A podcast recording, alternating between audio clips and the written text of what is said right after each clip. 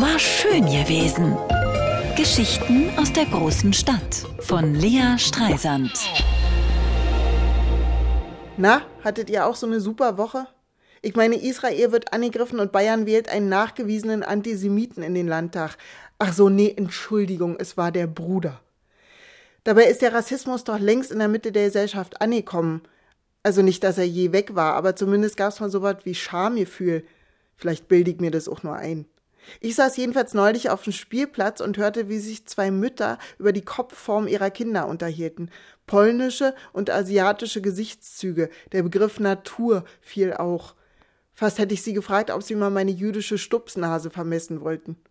Eine andere Gruppe Eltern unterhielt sich darüber, dass ein neues Kind bei uns in der Kita Schnecken zertreten würde. Und Schnecken seien doch Lebewesen. Und wenn man ein Kind mit erhöhtem Förderbedarf in die Kita aufnehme, müsse man auch dafür sorgen, dass der Förderbedarf gedeckt sei. Sie nannten das Kind Du weißt schon wen, als würden sie über Voldemort reden.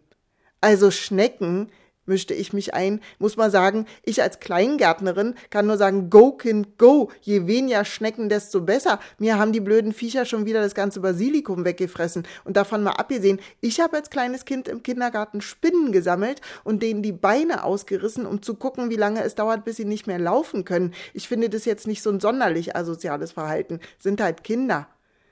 Die Eltern schauten mich entsetzt an und schüttelten die Köpfe. Ja, aber deswegen muss man das ja nicht verteidigen, sagten sie.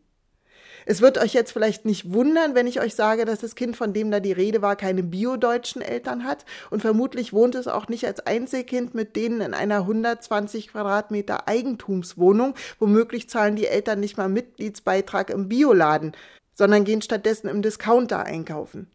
Und irgendwie hatte ich das unangenehme Gefühl, dass all diese Faktoren weit mehr zum Unmut der anderen Eltern beitrugen als das vermeintliche Wohl der Weichtiere.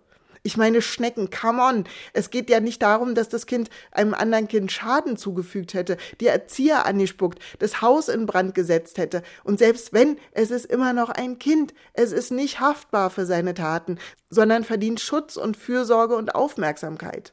Und ich meine Taten, ja, es hat ein paar blöde Schnecken zertreten. Und das reicht den privilegierten Pankower Eltern schon, um sich bei der Kita-Leitung zu beschweren. Übrigens geht das engelsgleiche Geschäft, das ich mein eigen nennen darf, in dieselbe Kita. Und ich weiß, dass manche Pappenheimer da ganz anderen Mist bauen, aber die sind dann eben blond und haben hellen Teint. Da sieht man dann natürlich gern über jeden Fehler hinweg. War schön gewesen. Geschichten aus der großen Stadt von Lea Streisand. Immer montags neu im schönen Morgen und jederzeit auf radio1.de.